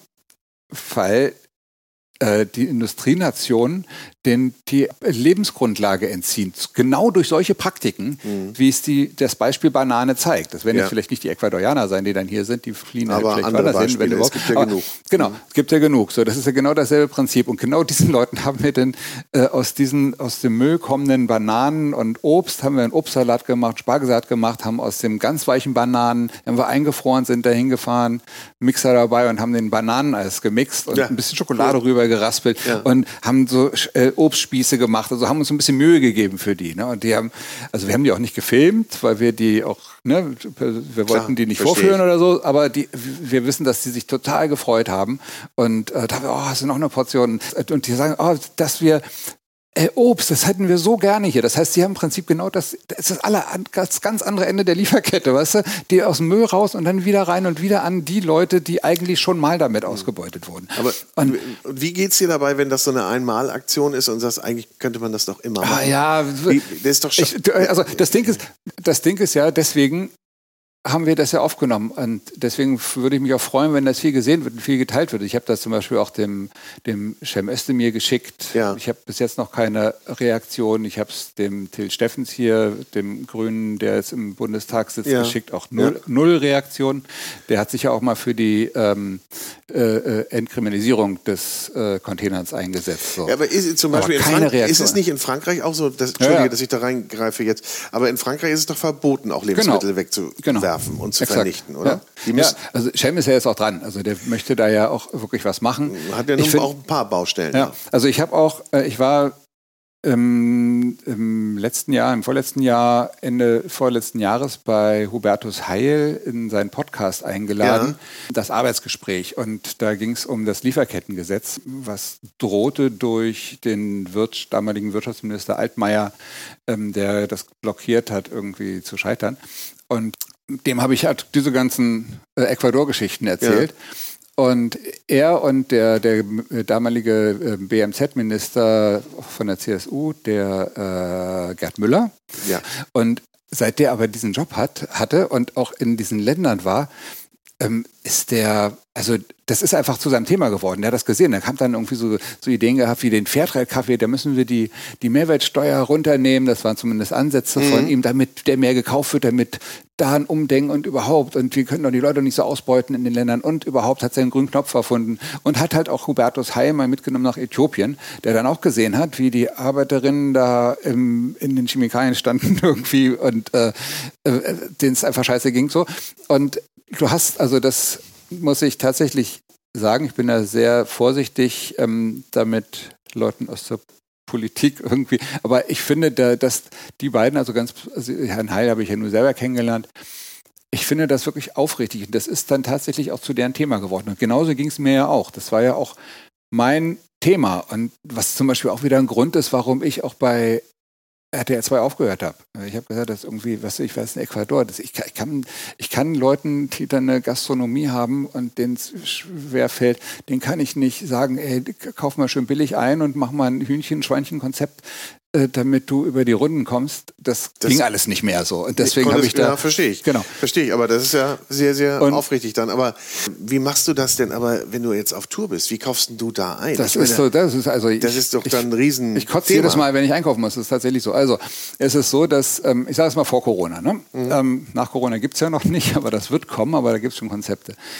Es ist so, dass wir schon ähm, äh, äh Tönnies-Schwein, das Massentierhaltungshuhn, das konventionelle, also dieses billigste vom billigen, das habe ich schon lange nicht mehr gekauft. Also da gehe ich auf Duroc-Schwein, da gehe ich irgendwie auf Maispolade und so, weil diese, das Ganze in Bioqualität an den Start zu bringen, abgesehen davon, dass es vielleicht irgendwie schwer bezahlbar ist, ähm, ist es in der Quantität und dann irgendwie jeden Tag in einer anderen Stadt und du weißt nicht, wie viel du wann wie viel brauchst und verarbeitest, ist nicht also das kriege ich nicht hin. Kennst also, du ja schon relativ viele Städte, nehme ich mal an, und Venues. Ja, und ich weiß, metrosexuell, ich kenne sie alle.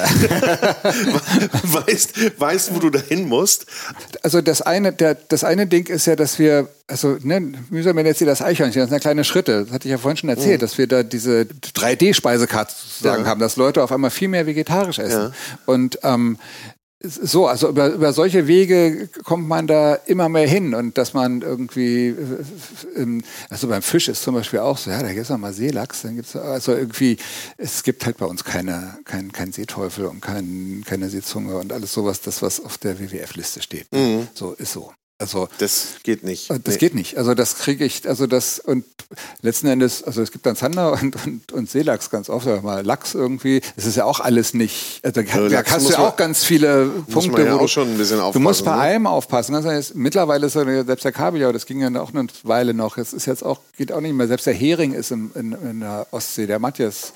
Also oder der, der Hering äh, ist der in der Hering Ostsee gefährdet. Und, quotet, aber ganz ja, extrem. Die total. ist ja halbiert worden, die Quote. Ganz genau. Und deswegen bleibt da halt nicht viel. Ne? So, und dann muss man, das Schöne ist, dass man kreativ wird und irgendwie Mhm. Seelachs kann man ganz viele Sachen draus machen. Und auch das ist ja, weißt du, die werden ja auch mit Schleppnetzen oder der Meeresboden. Also das ist ja auch alles nicht, alles Wenn nicht der wahre Jakob. Aber das Ding ist, mhm. ähm, ich will ja, ich, ich, ich will das Kind ja nicht mit dem Bade ausschütten und ich muss es ja mal. Und wenn ich jetzt irgendwie da, also im Prinzip vermische ich ja eigentlich meinen Aktivismus mit meiner Firma. Und ähm, probiere da behutsam reinzugehen, die Leute mitzunehmen. Ich glaube, dass mir das bisher auch einigermaßen gut gelungen ist. Und der, den Schritt wollen wir jetzt weitermachen. Ich habe mich jetzt gerade mit einem Veranstalter unterhalten für eine geplante Tour, die demnächst stattfinden wird. Und also mein Plan ist in Zukunft zu sagen, weißt du was, sagt mir bitte, wie viel Fleisch ihr noch essen wollt.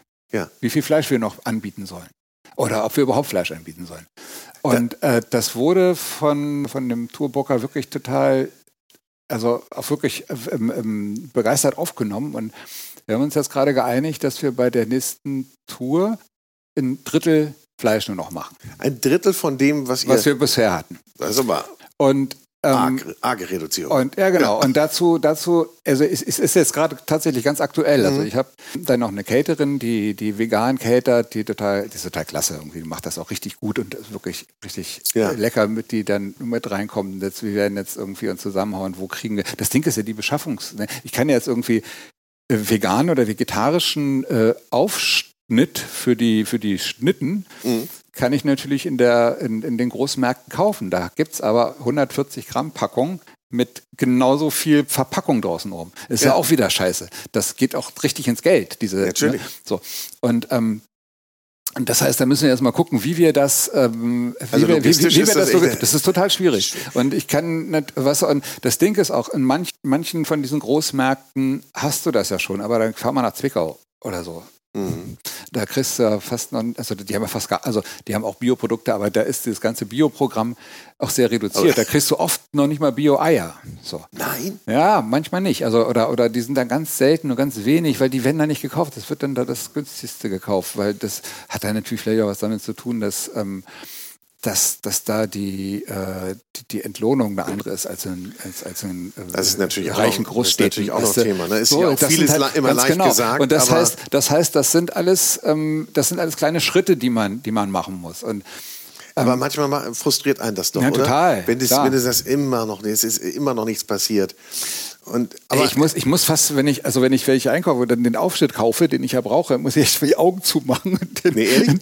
ja, so ungefähr. Also ich, mir, mir fällt das wirklich schwer, ich sag's dir, ja. aber ich weiß nicht, wie ich es anders mache. Und jetzt haben wir ja den Plan, dass wir dass wir dann. Aber das Fleisch reduzieren auf ein Drittel Fleisch ist reduzieren, schon ganz genau. Und dann wollen wir das nämlich auch so rum machen. Ich möchte das ja auch als Selbstverständlichkeit haben. Also auch viele Vegan-Produkte. Weißt du, du kannst so geile Sachen in vegan machen. Eine vegane sogenannte Leberwurst irgendwie. Das, die also da Was legen ist denn da drin dann? Das sind Kidneybohnen, ja. das sind Röstzwiebeln, das ist Öl, das ist Majoran, das ist ein bisschen Smoke Liquid oder Räucher, Räuchersenf mhm. gibt es das mittlerweile. Ne? Das Räuchersenf? Total geil. Ja, ja Senf Pauli. Musst, der, Hammer, Hammer, Hammer, Hammer.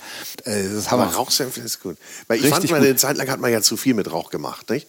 Da, ja, ja. da war so jedes es, Ding irgendwie. Ja, so. das Ding ist, also ich, was ich jetzt gerade, auch während der Pandemie kann ich auch viel rumprobieren. Mhm. Man kann da so, so viele, viele Sachen mal ausprobieren. Irgendwie so, so, so Buletten aus, aus Kichererbsen. Und wenn du die dann entsprechend abschreibst, also was ich sehr gerne verwende, ist ähm, Zwiebel- und Knoblauchpulver. Und ich habe mal gedacht, früher war es Convenience, nee, das ist nichts anderes als 100% getrocknete Zwiebel pulverisiert. Punkt. Mehr ist das nicht. Ja. Also kann man wirklich verwenden. Das Karin, ist kein machst du ja auch Pulver.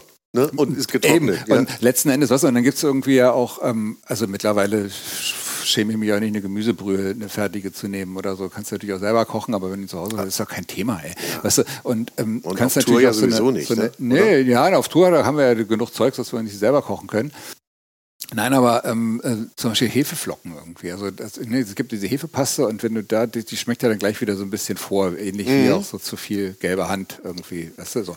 Und, Gelbe Hand? Naja, hier Hühnerbrühe von Knorr oder so. Ach so, ja, ja. Ach, die gelbe Hand. Ja, ja, Ja, ich ne, weiß. die gelbe Hand. Das, also, ich weiß, das hat, War ja hat, mal mir, für alles hat mir gut, mal ne? Herr Witzigmann sogar erzählt. Ach, das komm, das benutzen wir doch alle. Psst, heute, also das ist schon sehr, sehr lange her. Ja, ich habe das mal gehört in der Und ich Hosentasche. nee, wir nicht. ich- Aber wir haben tatsächlich Vitampaste auch benutzt. Das Ja? ist diese Hefepaste, Ja. ähm, wo ja zwar kein Glutamat drin ist, aber der, der, der, das Glutamat, also zumindest nicht isoliert, weil es in der Hefe gebunden ist oder Mhm. so. Aber das schmeckt halt irgendwann, also der, du, damit kriegst du jetzt ein bisschen Umami rein. Ist, äh, deswegen ist es auch in Ordnung. Und wenn du dann irgendwie auf Fleisch verzichten willst, ein bisschen Umami willst, dann Muss musst da du ein bisschen was her, ne? Und da, wenn du jetzt aber dann nicht diesen, Indus, ich sag mal, Industrie-Marmade-Geschmack haben willst, so von dieser Hefepaste, dann ähm, nimm mal Hefeflocken. Also Hefe, Hefe, Hab ich noch nie gesehen. Hefe. Hefeflocken, muss man im Bioladen gehen. Hefeflocken, die gibt es einmal auf ähm, Melassebasis, dann ist sie glutenfrei oder auf Getreidebasis. Das sind so Flocken. hol ich mir. Die kannst du, ja genau, also das kannst du wirklich, das, also die, die kommen dann noch ein bisschen rein. Da kannst du also mit solchen Gewürzen kannst du solche Sachen machen. Oder ein, ein nicht, äh, also ein, ein fleischloses äh, äh, Met. Das, oh, ohne Scheiß, Das die Leute merken mal das erklären. nicht. Ja. Die Leute merken das Wie nicht. geht das denn? Das geht so, dass du äh, Reiswaffeln nimmst und die äh, im Prinzip mit Tomatenmark und auch wieder Zwiebelpulver, Pipapo und ein bisschen Wasser eingeweicht und dann matscht Ja. und dann machst du halt einen, einen Mettigel draus. Und die Leute essen das. Da und kommt ein bisschen Zwiebel, Zwiebel, Salz, Pfeffer und dann. Und wie von der Konsistenz bleibt das dann? Ist das dann Ja, so das ein ist dann das, was du, du machst sie ja nicht ganz kaputt und dann hast du noch diese so, dann kleinen weißen Stückchen drin von Aber diesen die sind weich. Reiswaffeln. Aber die sind ja das ist weich. Das ist die Konsistenz wie Ha- Also es ist natürlich nicht hundertprozentig das. Wenn du es weißt, dann wirst du auch die Unterschiede und überhaupt. Aber so. Und das ist auch was ähnliches. Das hatte ich, entschuldige, dass ich dich nicht so Ja, Wort kommen ja, ja, lasse. ich hab kenn das schon. äh, Laberwasser getrunken. Okay. Nein, aber ich habe das war äh, vorletztes Jahr, mittlerweile ist es ja schon vorletztes Jahr, war ich beim Kumpel, äh, auch ein Koch, ähm, in, äh, in der Nähe von Stuttgart, in Datzing. Da haben wir so eine kleine Kochshow gemacht. Ja. Er hat eine Kleinigkeit gekocht und ich habe gekocht. Nee, nee, hier so Schigi-Gaga will ich nicht machen. Ich mache mal so Soul Food und zwar Pasta Bolognese mit Biohack. Und das habe ich dann gemacht, aber das Biohack war kein Biohackfleisch. Ich habe ja nicht das Wort Fleisch verwendet, sondern ich habe Räuchertofu gehackt und habe da auch wieder so ein paar Hefeflocken rein, Ja. habe ein bisschen Steinpilzpulver rein, habe das mal, also dieses äh, Tofu, wenn du das richtig scharf anbrätst, dann wird das auch so knuspelig. Da- also das ist dann dann geht das auch so Das so nicht? von der Konsistenz merkst du es nicht. So und dann baust du deine deine äh, Bolognese, so wie du sonst auch baust, mit Möhre, Sellerie und so weiter. Und ähm, dann habe ich im unbemerkten ähm, Augenblick gesagt, so, und ich- jetzt habe ich schon mal angebraten, das haue ich hier rein. Und habe den das dann verteilt. Und ähm, das Lustige war, dass das gerade von so einem äh, Regionalsender von Stuttgart, die haben da einen Bericht Ja. zugemacht und haben diese Geschichte dann erzählt und haben dann gefragt, und wir, oh, ist ja lecker, man schmeckt diese Leidenschaft und was er da so alles erzählt hat. Und dann habe ich gesagt, so, hat euch geschmeckt? Ah ja, super. Ähm, na, ich habe euch ins vegane Schlachtermesser laufen lassen. So. Das haben die nicht gemerkt? Das haben die nicht gemerkt. Nein. Also es gab welche, die es gemerkt haben, die selber vegan waren, weil die, äh, Okay, dann weil die das, ne, ja, so. Beziehungsweise haben dann die Kellner dann auch, nee, ich bin vegan. Hm, Nimmer. Nimmer. Nimmer. Also, okay. Und ähm, jedenfalls äh, haben die, äh, hat, wurde der dann wieder interviewt, sagt er, nee, das hätte ich nicht gedacht. Ah, es war so lecker. Und ganz ehrlich, ich hätte vor, Vorbehalte gehabt. Mhm. Und das ist tatsächlich auch der Grund, warum ich, ähm, also auch fast vielleicht, wenn du kulinarisch-literarisch gesehen hast, dass ich das Wort vegan eigentlich gar nicht in den Mund nehme. Nee, ne? Hier ja, jetzt einmal. Ja, äh, um es zu erklären. Ja? Um es Nee, zu erklären. Aber ich bin ja eigentlich kein Freund davon zu sagen, ich baue das nach, ja, so ein, so ein Gericht nach oder meinetwegen so jetzt so ein Mettbrötchen Hm. oder sowas, weil letztendlich gibt's, finde ich, so viel in der veganen Welt, dass man das nicht machen muss. Aber ich Aber du finde, bist doch nicht vegan, oder? Nee. Aber ich, ich mache aber mal so einen veganen Monat mal, ja. Ähm, Aber ich finde trotzdem den Ansatz super zu sagen, guck mal, es geht ja auch anders. Du musst kein Fleisch essen und es schmeckt fast genauso. Das ist ein guter Weg dafür. Weißt du, äh, ich muss ja sagen, dass ähm, die Leute, die vegan sind, die sind halt einfach konsequent, was ich äh, total hoch anrechne. So. Also die sagen, ich möchte das nicht. die machen das ja nicht, weil sie, weil sie diese Produkte nicht mögen, weil sie keine Wurst mögen, weil sie kein Fleisch mögen. Die machen das aus ethisch-moralischen Gründen mhm. ne? und irgendwie für sich. Für, also für, und ähm, dann ist es doch cool, wenn, wenn man schafft, Produkte nachzubauen, die einen daran erinnern, die diesen Geschmack haben. Das hat also, was wir essen, hat ja auch so viel mit Erinnerung zu tun, das Kindheitserinnerung ja. und pipapo. Und nee, das ist ja so, also deswegen auch Soul Food. Ne? So, das war ja genau das, was ich äh, transportieren wollte. So. Mhm. Und deswegen Ganz ehrlich kann ich diese Sagen gar nicht hören. Irgendwie muss das denn jetzt immer irgendwie ein so aussehen wie Fleisch oder Fleisch imitiert werden so oder Wurst sein. sein. Ja. Ja. Weißt du, da gab es ja damals den Christian Schmidt, den ähm, ähm, äh, das, was jetzt Cem macht, hier, äh, Agrarminister ja, ne? ja. Und, und, Verbraucherminister. Das, was jetzt Der hat dann irgendwie befunden, dass eine, ähm, dass es nicht vegetarische oder vegane Leberwurst heißen darf. So, weil das wäre, äh, da würde man ja die Kunden am ähm, da steht doch drauf, da steht doch vegan. Ja, das aber, aber darfst du auch irgendwie was Sonnenmilch nennen. Und weißt du, vor allem, wenn du jetzt eine Kalbsleberwurst hast, muss man darauf achten. Da steht Kalbs, Bindestrich, ja. nächste Zeile Leberwurst. Und weil da nämlich kein Stückchen Kalbsleber drin nee. ist. Da ist Schweineleber drin und ganz wenig Kalbfleisch, damit das Wort Kalb. Guck mal nach. Echt? Guck dir mal, geh mal in den Supermarkt, guck dir eine einfache Kalbs-Leberwurst an. Dann wirst äh, da, da müsste man eigentlich mal eine reine Sendung drüber machen. Kannst du das nicht mal machen hm. unter kulinarisch solidarisch? Ja. Wo überall solche Fälle auftreten. Also, also das mit der Milch. Du kennst ja Thilo Bode, ne, der auch Foodwatch mitgegründet ja. hat. Der hat jetzt gerade irgendwie ähm, aufgehört. Aber der hat mal gesagt, und das zitiere ich auch total gerne, weil das stimmt, äh, wenn du einen Supermarkt betrittst, musst du dir bewusst sein, dass du ab jetzt betrogen wirst.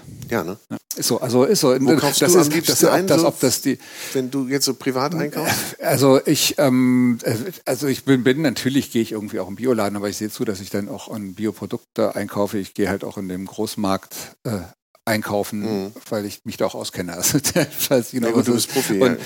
und will das auch wissen. Ja, und das Coole ist ja auch, dass man dann auch so ein bisschen Bezug hat zu den Leuten und den auch manchmal mit denen auch mal reden kann. Mhm. Und weißt du, so, das bringt ja auch ganz viel, so dieses Zwischenmenschliche. Ja.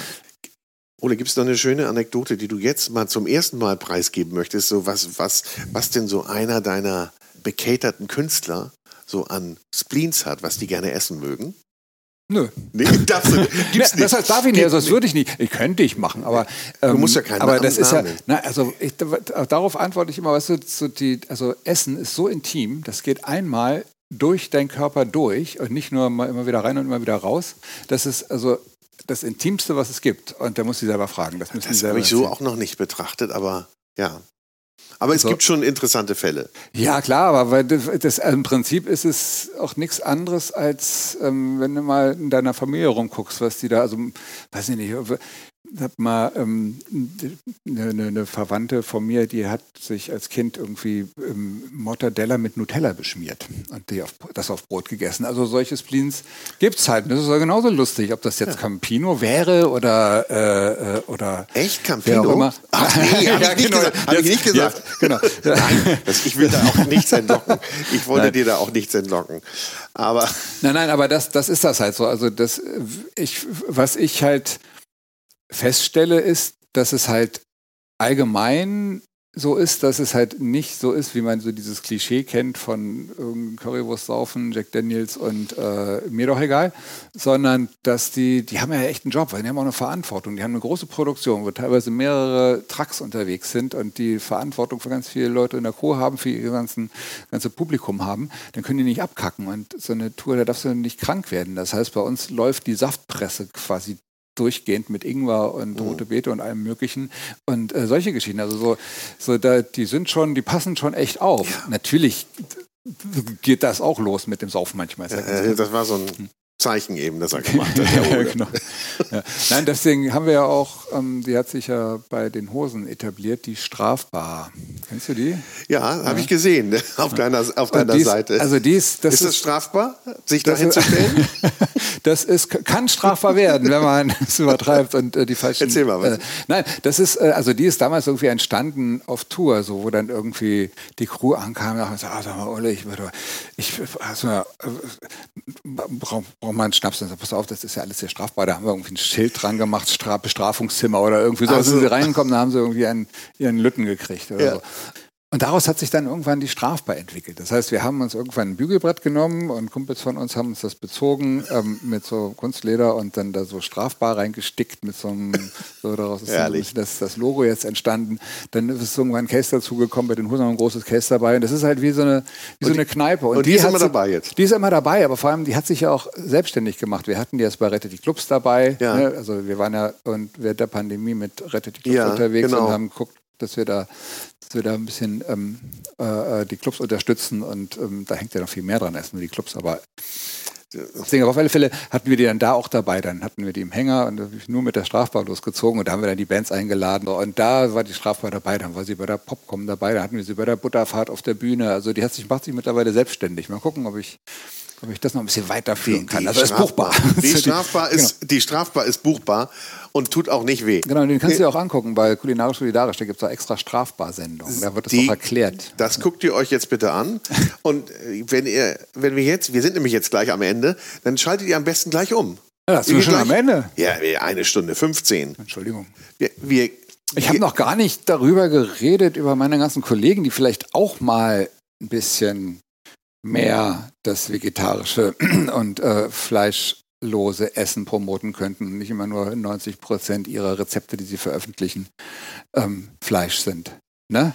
Aber ich glaube, da, ja, da gibt es viele, die das machen. Da ist wirklich was in Gange und ich meine, und da haben wir als Kunde, Gast ja auch die Möglichkeit, das mehr und mehr zu nutzen. Und ja, natürlich, ich will keinen Endverbraucher aus der äh, Verantwortung nehmen. Ne? Das gilt also bei Fairtrade-Einkauf und so weiter. Aber es ist auch so, dass das viele sich einmal Fairtrade-Geschichten, Biosachen nicht leisten können. Und genauso ist Fleisch so endbillig, dass auch das ein Problem ist. Die ganzen äh, Produkte ohne Tier die sind viel, viel teurer. Und da, da muss es, deswegen finde ich es immer schwierig, da die, den, den, den Endverbraucher in die Verantwortung zu nehmen. Und das sind Sachen, die, die ja, eigentlich weiß, vielleicht auch, auch, mhm. regierungsmäßig, vielleicht müsste die Regierung mal hingehen und sagen, ey, ihr ganzen Fernsehköche, wollen wir nicht mal ein Konzept machen, dass ihr einfach nur noch, vielleicht auch noch, nur, nur noch ein Drittel Fleischgerichte anbietet äh, in euren äh, Kochbüchern, in euren Kochsendungen, in euren Zeitschriften, wo ihr die Rezepte Das muss bietet. sicherlich aus mehreren Richtungen kommen. Was ich nur sagen wollte, es gibt Köche, und das finde ich gut, hm. die sagen, ja, ja. bei mir gibt es das ja, halt nicht ja, mehr. Und ich mache es anders oder ich mache Fleisch nur noch als Beilage, wie beispielsweise ja. bei Simon Tress. Oder bei mir gibt es auch wirklich nur noch ein kleines Stückchen Fleisch Stimmt, dazu. finde ich gut, feiere ich auch. Also ne, was ich auf Tour versuchen will, ich möchte dann ja Fleischgerichte und die äh, vegetarischen Gerichte mit zwei beziehungsweise einem Ausrufezeichen versehe und die, wo keine Tierprodukte verarbeitet sind, einfach ganz selbstverständlich ähm, ja, anbiete. Ja, das Weil ist das ist ja die Selbstverständlichkeit. Warum werden Bioprodukte und Fairtrade-Produkte zertifiziert? Eigentlich ist das doch das Normale. Wir müssen auch davon ausgehen, dass wir niemanden ausbeuten, wenn wir ein Produkt kaufen oder dass, dass, da, dass da nicht die Umwelt mit kaputt gemacht wird und Artensterben und Pipapo. Genau das ist es. Weißt du, äh, fertig, äh, also weiterverarbeitete Lebensmittel, die werden alle deklariert. Und bei der Biopaprika, da wird die deklariert und nicht die Paprika, die äh, unter Einsatz ist von doch, Pestiziden ist doch verrückt. Rein, ist so irre. Ist und daran, damit, daran haben wir uns schon gewöhnt, weißt du, damit haben wir uns schon abgefunden. Und da probiere ich halt gegen anzugehen. Mhm. Sorry, dass ich, das musste also eigentlich. Eigentlich, eigentlich müsste auf dieser Paprika, dann brauchst du allerdings wieder ganz viel Achtung, Papier Gift. und ja. Ja, oder es müsste irgendwie, äh, es müssten irgendwie ähnlich wie auf Zigarettenmarken müsste auf, auf äh, den ähm, Achtung, wenn Sie diese Banane essen, ähm, äh, fördern Sie äh, Behinderungen von Kindern. Ich hoffe, wir konnten zumindest ein bisschen zum ja, Entschuldigung, ich war einfach ein Fahrt, Entschuldigung. Nee, nee, nee, nee. Ich, finde, ich, finde, ich finde das ja absolut gut. Und äh, ich wusste ja, worauf ich mich einlasse, ein bisschen mit dir. Ich wurde ja vorgewarnt. Aktivist, einmal Aktivist, immer Aktivist. Und äh, das ist auch gut so. Und ich glaube, da braucht es ganz, ganz viel Bewusstseinsschärfung und auch ja. ganz viel plakative Beispiele. Weil das eine ist ja reden hm. und das andere ist dann auch machen. Hm. Und das Gute und, ist ja, was du sagst, du kannst es machen und du kannst und, es dann auch dein. Kommen mir nicht mit, die machen doch sowieso alle, was sie wollen. Also das haben wir, das habe ich wirklich ganz oft schon erlebt, wer, wer dass das? man, naja, dass ja ganz viele sagen, ja, kannst du nichts machen irgendwie, die oder die, die, die, die Industrie macht doch eh, was sie will, die Politik macht doch eh, was sie will und resignieren. Natürlich, eben. Und also das haben wir bei der Arbeit mit Oxfam gemerkt, wo wir, wo wir wirklich zum Beispiel Lidl ähm, stark kritisiert haben, ob, ob ihrer ja, äh, okay. Handelsstrukturen. Und ähm, Mittlerweile haben die eine, eine, äh, eine, eine extra Abteilung mit einer äh, mit mehreren Mitarbeitern und einer, ich glaube, einer, einer äh, sogar promovierten Menschenrechtlerin, die das Ganze leitet, die genau diese Punkte, die Oxfam kritisiert hat, als Agenda haben. Würden natürlich nicht zugeben, dass das irgendwie in, durch NGOs äh, ähm, Nein. Oder, oder, oder initiiert ist, aber auf alle Fälle, ne, da merkt man, dass, dass man da schon irgendwie Sachen erreicht. So. Absolut. Wir machen damit. Wir machen unseren Teil, den wir tun können. Cool. Und ich sage danke, Ole Plogstedt, kulinarisch, solidarisch. Vielen Dank. Ja, haut rein. Bleibt stabil, solidarisch. So, das war's mal wieder. Herzlichen Dank fürs Zuhören beim Food Talker, den du mit freundlicher Unterstützung des großen Restaurant- und Hotelguides hörst. Ein Guide für Gäste mit Informationen und Inspiration. Für Menschen mit Leidenschaft für kulinarischen Genuss. Und jetzt habe ich noch ein bisschen Werbung in eigener Sache. Es gibt nämlich einen neuen Podcast mit mir. Der heißt Vinyl und Wein. Und in diesem Podcast begrüße ich spannende Persönlichkeiten, die ihre Lieblingsplatten mitbringen und wir trinken dazu passende Weine. Ich spreche mit meinen Gästen über deren musikalische Meilensteine und über die Bedeutung von Musik in ihrem Leben. Wir erfahren, welche Musikkünstler, Alben oder Songs sie ganz besonders geprägt haben und welche Erinnerungen sie damit verbinden. Passend zur Musik stellt uns dann unser Sommelier ausgesuchte Weine vor, die wir natürlich auch direkt in der Show verkosten. Freut euch auf Gäste wie Prinzensänger Sebastian Krumbiegel, Schauspielerin Anna Fischer oder den Ausnahmejesser Nils Wölker. Ich freue mich, wenn ihr reinhört bei Vinyl und Wein. Und das Besondere an dem Podcast ist, es wird nicht nur über Musik gesprochen, sondern auch Musik gespielt. Und sehr, sehr gute Musik wird gespielt. Also, wir hören uns bei Vinyl und Wein.